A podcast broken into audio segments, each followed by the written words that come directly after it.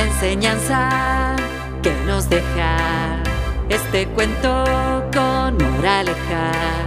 Por pensar solo en sí mismo, el lobo se come a su vieja.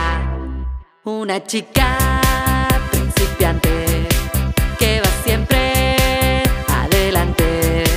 Esquivó todo el peligro y dejó un plan brillante.